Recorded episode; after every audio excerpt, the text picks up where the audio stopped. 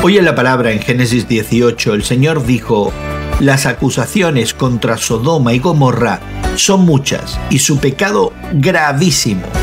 Por eso bajaré a ver si realmente sus acciones son tan malas como el clamor contra ellas me lo indica. Por supuesto, Dios sabía todo acerca de los pecados de esas dos ciudades y de las personas que vivían en ellas, pero Dios se estaba revelando a Abraham como un juez imparcial y justo. Abraham reaccionó profundamente preocupado por este anuncio de juicio.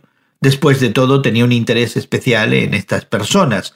No solo vivían allí su sobrino Lot y la familia de él, sino que Abraham había salvado a todos los habitantes de sus captores.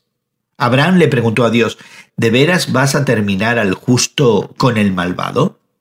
A Abraham le preocupaba que estas personas fueran juzgadas injustamente.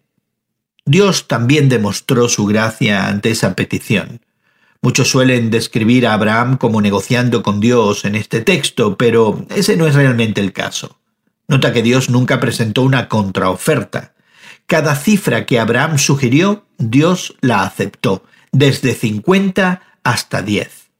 Nosotros también podemos orar para que otros lleguen a tener un conocimiento salvador de Dios.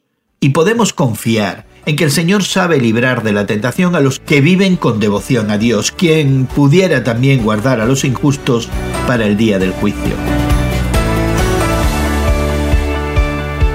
Hoy en la Palabra es una nueva forma de estudiar la Biblia cada día. Encuentra Hoy en la Palabra en tu plataforma de podcast favorita.